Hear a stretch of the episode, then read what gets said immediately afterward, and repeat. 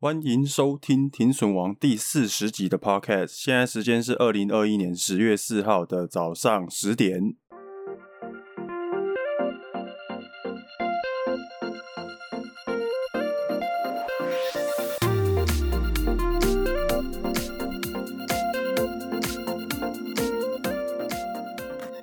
上一集在节目的最后啊，我跟大家说我节目的名字取得不好啊，所以被演算法排挤。那那个比特币轻松聊的海哥，然后就跟我留言说，叫我改成比特币停损王，这样的话要上热搜第一绝对没有问题，是吗？我觉得先不要改好了啦，哈，因为我怕改了以后也一样啊，先不要，先不要，不然到时候没有台阶下。我现在生理时钟真的整个都已经乱掉了，有时候早上啊才刚发生的事情，哎，我会想不起来，你知道吗？比如说，小编啊，晚上在跟我说今天早上发生什么事情，什么事情？那我第一个反应呢，就是，诶，是今天早上吗？这个不是上个礼拜才发生的事情吗？诶，结果不是，诶，真的是今天早上，诶，真的惨了，惨了，早上才发生的事情啊，没过几个小时，晚上想到的时候，感觉就像过了一个礼拜。哦，这个就还蛮像那个啦，伊藤润二的漫画情节。伊藤润二听过没啊？如果没有人，诶，如果有人没有听过伊藤润二的话，稍微介绍一下。伊藤润二是那个日本恐怖漫画大师，我国小一年级的时候看的啦。他都画那种短篇的小故事。那比较有名的呢，就是富江系列啊，还有那个人头气球。我比较有印象的是这几个啦。那他的恐怖漫画呢，真的很屌哦，真的很屌，是走那种悬疑惊悚路线的哦。那他恐怖的地方呢，就是他不用把鬼画出来。哦，鬼都不用出现在里面，那就很恐怖了。那他是他借由的方式，就是铺成一个小小的宇宙，然后在那个短片里面呢，让你感觉到哎身临其境，慢慢让你觉得这个世界很恐怖，然后有进去到里面的感觉。好，那我会提到伊藤润二呢，主要是因为最近啊这一种感觉跟里面呢某一种短片很像啊。哦，我是说最近的这种状况，感觉跟里面某一篇短片很像。伊藤润二他有一个短片呢，就是讲到说有一个少女。好，那这个少女呢，因为她忧郁症，然后她就住院。好，她住院的时候，她就跟医生说，她觉得她的梦，晚上睡觉的时候啊，做的梦越来越长。那昨天晚上，她梦到她自己呢，在工地打工，然后做苦工，然后过了一年才起床。好，搞不好都还没有领到薪水，然后做了一年才起床。然后她说，她有一次呢，还梦到她自己在准备大学考试。他在里面啊，准备大学考试，念书念了整整七年，哦，整整七年都在拼命念书，然后起床了，哦，那也不知道到底后来是有没有考上啊，反正就是他在梦里面过了七年才起床。那当然医生不会理他嘛，然后他的梦哦，还真的越来越长哦，哦，然后他有一次啊，在梦里面甚至已经结婚生小孩了，而且在里面过了五十几年。起床以后，他已经完全忘记自己为什么会在医院里面了，他甚至觉得这个现实的世界才是梦，这样。他还还很讶异说：“哎、欸，他自己怎么没有变老？哦，那他的梦呢，就是越来越长，这样啊。最后他开始做那种上百年、上千年，甚至上万年的梦，最后他整个人就崩溃了。哦，有没有像不像币圈玩家的生活写照？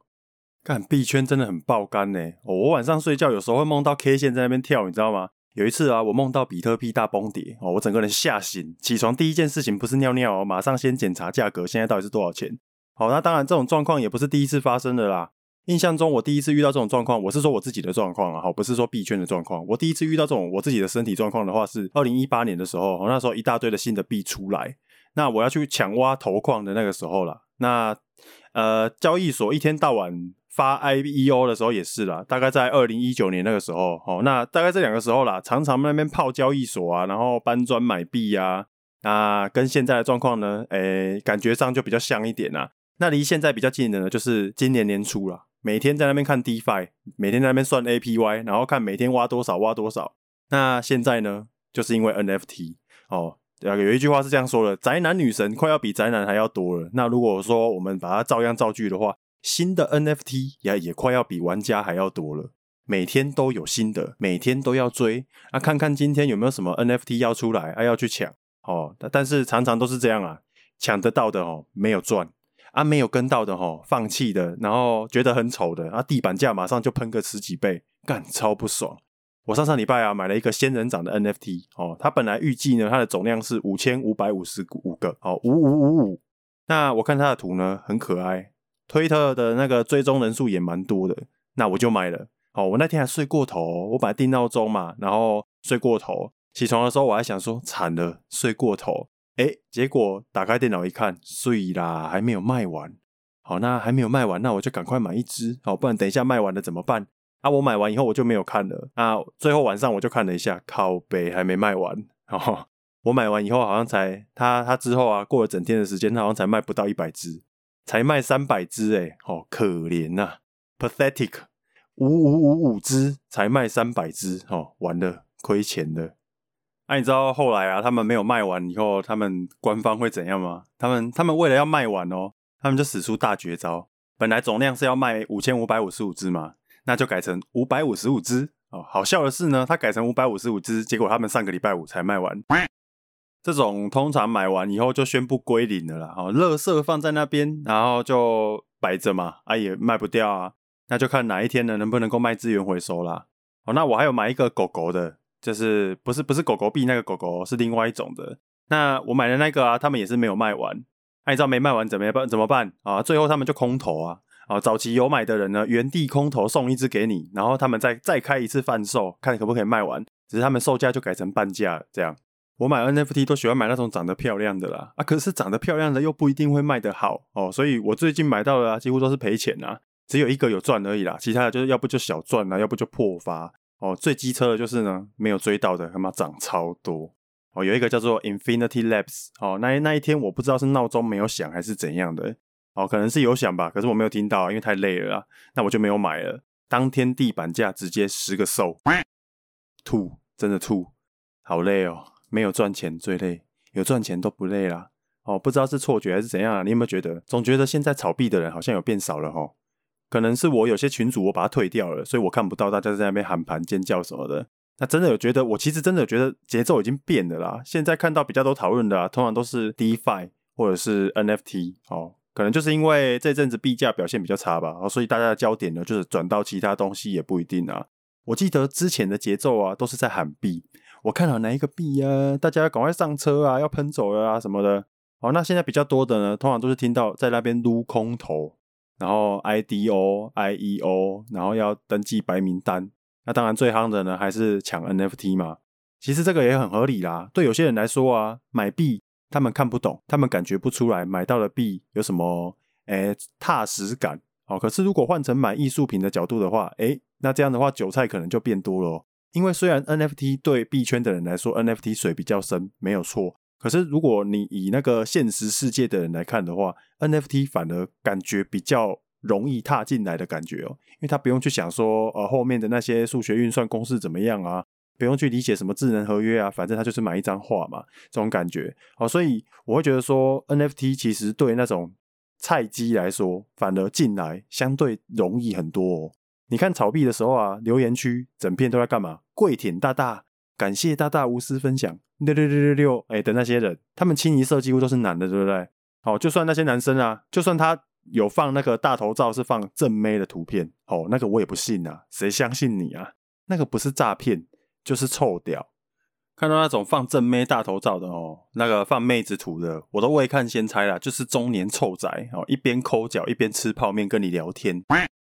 可是玩 NFT 的这一群好像不太一样哦，有没有觉得女性玩家感觉又比较多？可见呢，NFT 虽然水比较深，可是它相对比较平易近人啊，比买币呢更有买到东西的感觉。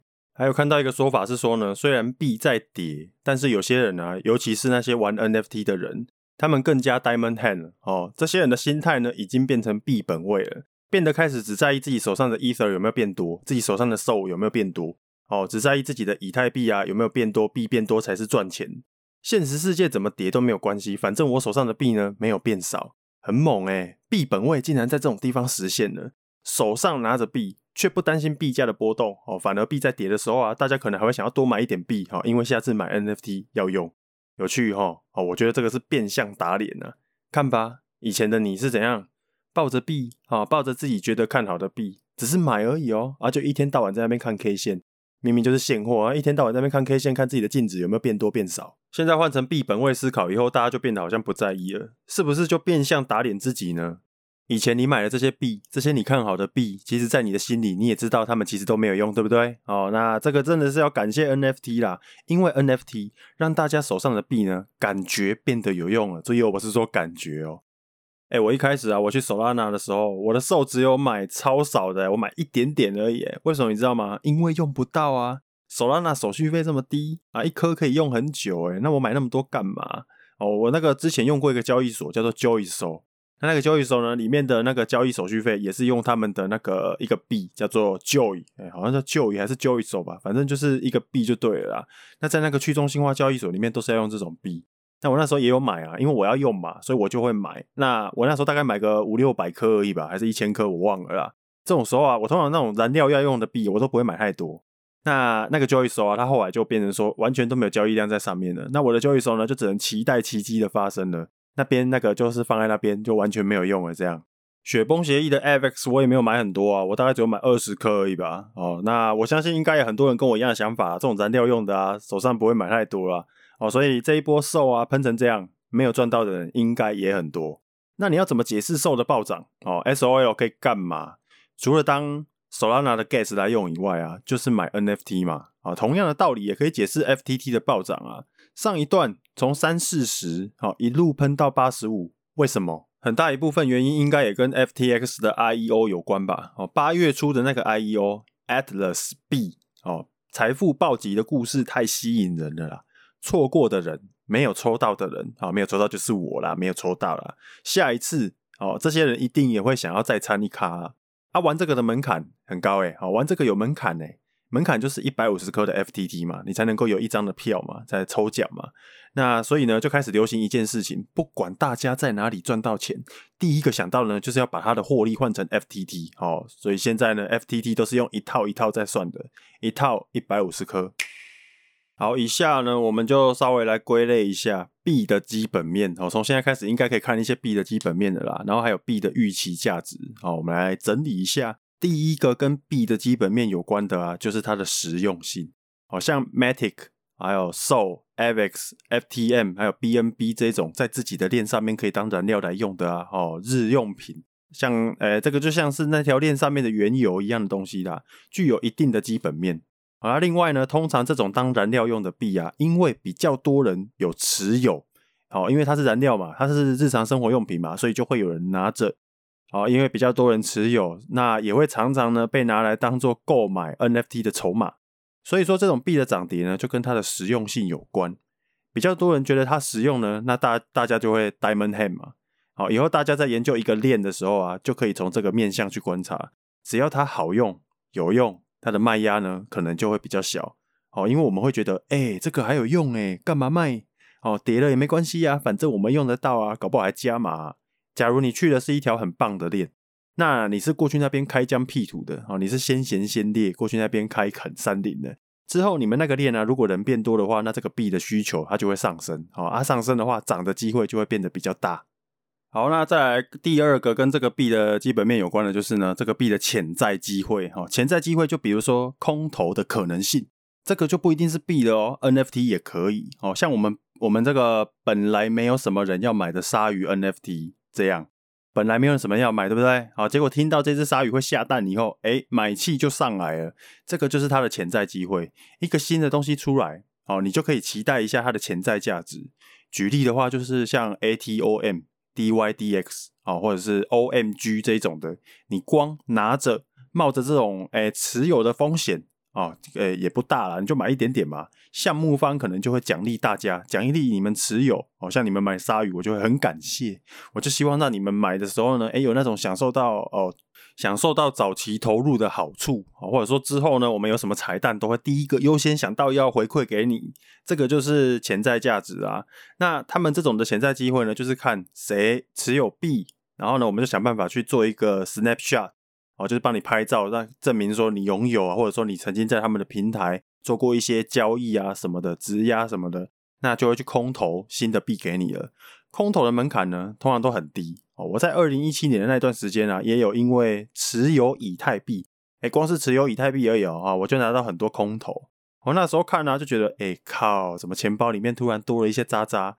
我那时候啊，可能就只是做一件小事情而已哦，可能我只是去填个地址啊，按个赞啊，追踪一下什么的，哎，这样就有空投了。好像那个时候拿到这些渣渣啊，我前一阵子在清渣渣的时候，哎，也是清了几百块美金呢。有的没看都不知道哦，真的都变成几百块美金，很恐怖哦。哦，所以这种明面上啊，叫你干嘛干嘛的小任务啊，或者要你去使用的这种隐形的彩蛋啊。都有机会赚到钱呐，哈，所以多方尝试。如果说不亏钱的话，不会亏太多钱的话，你不妨多去体验看看这些新的东西，可能就会有一些收获。啊，如果说你真的都很懒得去追踪他们的新消息的话，那你就少量拿一下这种币吧，拿一点点就好了。可能它会有隐藏的空投机会啊，或者说它现在上的交易所还不够多啊，等到它上越来越多交易所以后啊，你就有机会享受到涨价的快感了。好，再来第三个呢，跟币有关的基本面啊，就是我们之前节目里面有提过的知悉能力哦。有兴趣的话，可以参考一下我们之前做过的“聪明的资金会往能知悉的地方去”的那一集的 Podcast。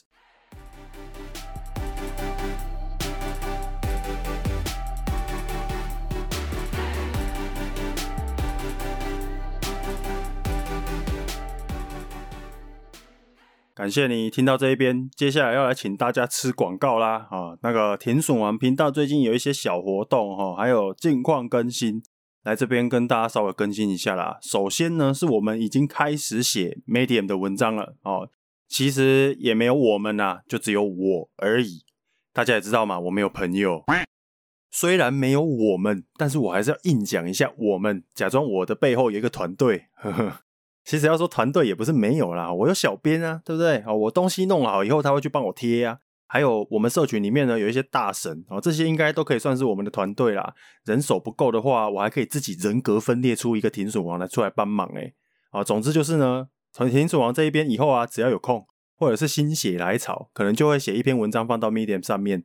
上一礼拜的那个这一篇文章啊，主要就是提到萨尔瓦多，然后把比特币当做法币以后啊，比特币到底要怎么花的问题。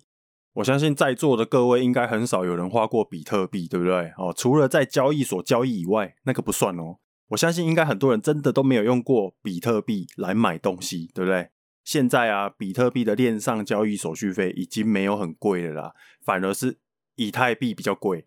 哦，那虽然比特币的手续费呢已经不算太贵了，可是用起来还是很伤啊。各位可以稍微想象一下，如果你起床，早上起床呢，然后去隔壁的早餐店买一个蛋饼。然后用比特币付款，哦，结果一份蛋饼呢只要三十块台币，然后手续费竟然要一百二十块台币，这个要怎么活？哦，所以那一篇文章呢就介绍了一下比特币闪电网路，还有 Twitter 的那个比特币打赏机制。明明就比特币的手续费这么高，为什么 Twitter 可以用比特币来打赏？哦，有兴趣的话呢，大家可以到我们的粉丝团去找一篇文章来参考看看。这个是第一个要跟大家宣布的事情。那再来第二个要宣传的就是呢，我们有抽奖活动哦。我们接下来要来抽一位粉丝送一个 NFT。好，我们这个要送的 NFT 呢是一只小狐狸。这个小狐狸是在 Solana 上面的一个 NFT，它叫做 Famous Fox，它的编号是五八五七。好，那它的 Rarity 你可以去查查看，它的编号是五八五七。在我准备这一集稿子的时候啊，我看了一下它的地板价是三个 SOL。那我刚刚又去看了一下地板价，大概是二点五，换算台币呢，大概有台币一万块哦，好，一万块以上哦，四五百块美金哦，还不错吧？哦，你看我们粉丝呢这么少，然后还提供这么贵的东西，算贵了吧？应该算贵了啊。哦，那你看我们粉丝这么少哦，而且你中奖几率就会很高，对不对？好，这个就是早期粉丝的红利。好好，那怎么获得我们这个 NFT 呢？要怎么样参加抽奖呢？很简单。只要在 Apple Podcast 下方呢，帮我们评分留言，要留言哦。然后到我们 Line 社群的记事本里面，Line 社群里面记事本有一篇文章，然后那个记事本的下面有一个留言，在留言的地方留下你的 Apple Podcast 留言的标题，然后跟你的 Solana 钱包，这样就可以了哦。只要这样就好了，你就可以参加抽奖了。我们会在十月十号的晚上十点啊，抽出一位粉丝，然后直接送出这个 NFT，直接送你。放心啦，这个抽奖门槛真的很低啦，不会刁难大家。可是有个蛋书啦，蛋书就是呢，如果留言数没有超过三十个的话，那就留标哦，我就随便乱送啊。这个 NFT 我就自己留着啦。哦，现在送福利是不是有越来越慷慨了，对不对？嘿，对，好，因为我们发现呢，订阅数一直有在成长，可是币圈人士哦，可能是币圈人士的时间太宝贵了啦。而且大家都其实都很懂什么叫做白嫖哦，听的人很多啊，都不留言啊，也不按赞，对不对？哭哭好，所以我们弄个活动来鼓励大家留言，记得哦，去留言。好，那再来就是呢，我们的 NFT 啊，继二号中本聪之后，我是说 OurSong 上面的 NFT 哦，自从中本聪二号之后呢，下一支 NFT 已经准备要孵出来喽。哦，三号的 NFT 它也是币圈的迷因。至于它的内容是什么呢？这个我可能就要稍微卖一下关子了哦。新的 NFT 它的一手消息，第一手消息，最新的情报，就只有在 OurSong 买过我们 NFT 的粉丝，拥有资格加入我们 OurSong 群组的同学，你们才看得到。我们在 OurSong 上面有一个 Club，那里面的人呢，才有办法看到第一手的消息，才能够知道下一只 NFT 长怎样，什么时候要出来，它的草图是什么。好，所以如果你也想要加入我们在 r s o n 上面的 NFT Club 的话呢，你就去挂单买一只 NFT 吧。虽然我是想说你现在应该很难买到了，因为我自己也没有要卖嘛，我自己不会卖给你，所以你要跟其他粉丝买。那现在呢，它的基数有点太少，所以你应该什么都买不到。好，只有我们的其中一只，你只要有其中一只就好了，你就能够加入我们的那个 r s o n 上面的 Club 喽。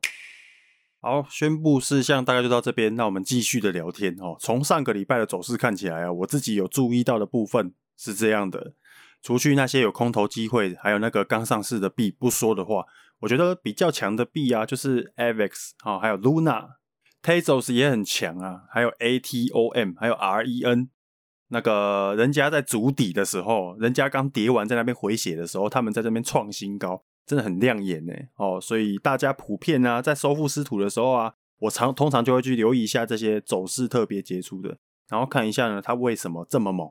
就算懒得看啊，我也会稍微稍微小量合约去参与一下啦。另外，上个礼拜还有注意到一个点，就是 GameFi 哦，AXS 又创新高了啦。它创高的当天呢、啊，连带着我也有看到其他的跟 f i 有关的币种走势也是特别的强。好，那差不多呢，就是我们要来观察一下了。公链大战之下，各个链它的属性适合什么东西在上面发威？好，举个例子来说的话，上个礼拜啊，在 CoinList 上面有一个叫做 God on Chain 的 Option One 要开始了。好，那这个游戏呢，我本来以为它消失了，你知道吗？God on Chain，好，这个是二零一八年 Crypto Kitty 那个时候就有这个项目了。那个时候啊，呃，还有说。买他们家的 NFT 卡牌，你就可以当做世界赛的门票。就是你过那个门槛之后，他们 God on Chain，他们就会有一个世界赛。然后那世界赛呢，就可以让你用凭着他们的 NFT，然后去参参加看他们的世界赛，这样啊，当做门票来用。好，因为这个游戏啊，我觉得它的玩法跟炉石战记的相似度已经在八十七 percent 以上了。哦，完全就是炼油版的炉石战记。好，那我上个礼拜第一次去玩了一下。哦，这是我第一次啊，因为我之前看人家试出的游戏画面，我觉得看起来很卡，还不如直接去玩游戏那个炉石战记。那我上礼拜我就去玩了一下啦，这个游戏的完成度现在已经很高了啦，玩起来已经很顺了。可是它的特效上呢，还是没有炉石战记这么完整，没有那么炫。那我刚刚说嘛，因为它的游戏玩法已经跟炉石战记呢相似度在八十七 percent 以上了。那我既然都不玩炉石战记了，我干嘛玩你？哦，那它的特色呢，就是跟炉石战记不一样的地方，就是它的卡牌 NFT，它可以在玩家之间做交易。哦，可以理解为 Play to Earn 版本的炉石战记。是说，我觉得这些炼油啊，现在几乎呢也算是只有靠。区块链题材来撑腰啦，不然你真的跑去跟三 A 大作去尬，或者说真的是跟现在呃沙成一片、血流成河的游戏市场去上去跟大家尬的话，你们一定是尬不太赢的啦。只是因为有区块链撑腰，你们开辟了另外一个战场而已。另外一个战场的意思就是说，这些游戏呀，好，它里面的道具可能就是 NFT，或者说游戏里面的币，你可以拿去 DeFi，啊，这种跟传统游戏不一样的玩法。现在看超新鲜的，对不对？好，现在看很新鲜呐。可是到最后啊，还是要看这个游戏好不好玩，有没有办法留住玩家，这个才是一个游戏的重点呐。你看现在的游戏啊，要打响知名度本身就已经很不容易了，对不对？更不用说你还要去绑住玩家，让玩家会想要继续在这个游戏里面生活哦，这个又更难了。游戏里面打造出一个世界哦，你还弄了一大堆物品，还有一大堆币。如果他到最后没有留住玩家，一旦玩家跑光，好像很多游戏都这样嘛，十个伺服器一开始的时候一直火热加开，然后到最后十几个伺服器浓缩整并，浓缩再浓缩，提炼再提炼，最后剩下一个伺服器，那这些东西你也不能干嘛了啊，对不对？你有那么多宝物，又能怎样呢？接下来我想要稍微分享一下最近的心得啦，哦，就是我觉得啊，上车很简单，下车超困难。哦，为什么说上车很简单呢？上车真的只需要一个轻轻的推力就可以了。比如说你在 YouTube 上面看到某一个 YouTuber 在介绍某个币，然后你就突然觉得好想冲，你就冲了啊！你根本也还忘记看那个日期到底是什么，搞不好他两年前讲的，你现在也在冲哦。所以说上车很简单，下车超困难啊！我做越多功课，我就越觉得我很废。哦，做越多功课，我就越觉得世界很大，我很渺小。我不敢说什么我的很大，你要忍一下。没有哦，我真的觉得我很渺小。我今天学到的东西，我今天看到的东西，我真的觉得可能很多人早就在几个月之前就已经会了啦。他们早就在几个月之前就已经先知道了。我今天觉得很有搞头的投资机会，可能很多人早就已经玩到不想玩了。好像我最近还有听到有人在问我说：“哎、那个可不可以推荐一下 BSC 上面适合玩的流动性挖矿？还是说他贴一些跟 Pancake 有关的那个流动性挖矿的文给我看？”那我就想说，我早就已经很久以前就玩过了，你怎么现在才刚开始要进来？哦，所以我才会想说，我看到的东西搞不好人家早就已经玩到不想玩了，所以我真的都不敢公开说什么哦，我看好什么东西的未来走势、未来的发展什么的。因为我真的不知道要买哪个才会赚钱，真的不知道。我觉得我已经算是很认真在看币圈的东西了哦。或许呢，我赚钱比较慢一点点啊，或许我赚钱比较没有这么暴利，但是我也是花很多力气在关注了啊。我也真的不知道买什么东西会赚钱啊。哦，我觉得我已经花很多时间在关注了，我还是不知道买什么东西会赚钱哦。只能靠那个我会的基础知识，我知道的既有的东西，然后去观察，最后再去做交易，就这样而已。如果是交易的部分的话，哦，已经很难期待可以那个暴赚多少了啦，真的很难啊。所以说哦，我真的不太懂，怎么会有人敢在 YouTube 公开发影片，然后跟粉丝说什么币很有潜力，什么币他很看好，然后要大家跟着买哦。结果那些人竟然还有人赚钱，那就像我之前讲的啦，不要看那个补习班榜单开出来几个考上医学系，然后几个上榜，然后榜首在我们家三小人。你叫老师去考，老师也考不上啊！哦，那个真的会念书的哦，你只要稍微给他轻轻推一下，他一样可以考很好了。啊，真的会赚钱的哦，不用多厉害的老师，就算是垃圾老师，一样可以让他赚钱呐。所以真的不要这样啊，不要这么懒，自己去看哦，自己去玩，这个世界真的很好玩，好，还可以赚钱哦，多爽啊！那你干嘛不自己多做点功课嘞？自己做功课的当下也是一种享受啊！哦，你在做喜欢的事情，你在做这些感觉很有未来感的东西。学一般人懒得理解的东西，结果还有钱可以赚呢！我已经想不到有什么比这个更有意义、更好玩的东西了，对不对？是说要记得睡觉啦，哦，看你是要调成美国作息还是怎样的，反正就是哎，要抓好时间休息啦。自从进了币圈以后，我常常舍不得睡觉，我感觉我已经快要过劳死了。我每次躺下来的时候，我都会很担心，我明天早上起不来。各位同学，我知道你们还有钱。啊，不是啊，我在跟他小。各位同学，我知道你们没有这么容易被骗啊。哦，你看我们社群的大家啊，如此优质哦，就知道大家呢，就算币圈的经验值不高，可是呢，你们在人间一定都是人品优良的善良人士。好，我们节目想要带给大家的呢，本来就不是什么诶很明显的发财机会啦。发财机会这种东西，我相信你自己去找就可以了啦，你一定找得到啦。我只负责把我看到的东西，我自己的心得分享给大家，就这样而已啦。我很乐意把我知道的东西跟大家分享。我也会另外经营社群，我会另外经营社群，就是因为我一直觉得社群的力量是很强大的。一方面也是因为我没有朋友啦，我们大家组团一起在币圈玩耍，这样比较好玩呐。我想做的无非就是弄好一个 podcast 节目，然后呢再经营一个比较不错的社群，这样就好了。我觉得社群没有很难管啊，就是认真经营，然后有一些原则，然后不要乱卖东西给人家。这样就很好了。所以社群里面的大家，如果有什么新奇有趣的东西，然后要跟大家分享的话，不要害羞哦，勇敢的跟大家分享一下。有钱大家一起赚，一起成长哦。我跟你说啦，我二零一七年在挖矿的时候啊，我一个人在那边调参数，在那边爬文，很孤单，你知道吗？那个时候在矿工界就是有一个很有名的挑战啊，就是想办法在同。在一台主机上面看，可以挑战上最多张显卡是几张？哦，那时候我在挑战十八张。哦，那我那一天晚上凌晨三点吧，我把新的铁显卡哦，十八张哦，调到稳定都可以挖矿哦，系统一切正常。然后我自己一个人在那边欢呼，你知道吗？妈的超北七，任务完成以后啊，我肚子超饿了。哦，那个时间大概凌晨三点多，也差不多没有东西吃了。在调电脑的时候就是这样啊。弄一下弄一下哦，半个小时就过去了，弄一下弄一下天就亮了哦。那个时候也差不多没有东西吃了，我自己一个人还跑去 Seven Eleven 坐在那边吃御饭团，然后我再用小学数学在那边默默的算说啊，接下来一天呢挖矿可以赚多少，一个月可以赚多少，耶，被动收入诶，发大财啦！很可怜，对不对？哦，所以你各位啊，不要单打独斗，知道吗？很孤单呐。好，OK，今天的节目就聊到这边啦。有什么问题的话呢，你可以在 Apple Podcast 留言告诉我们哦。还有，不要忘了去参加抽奖活动啊，有机会抽到 NFT，随时关注田鼠王的粉丝团啊。我是田鼠王，下一次见，拜拜。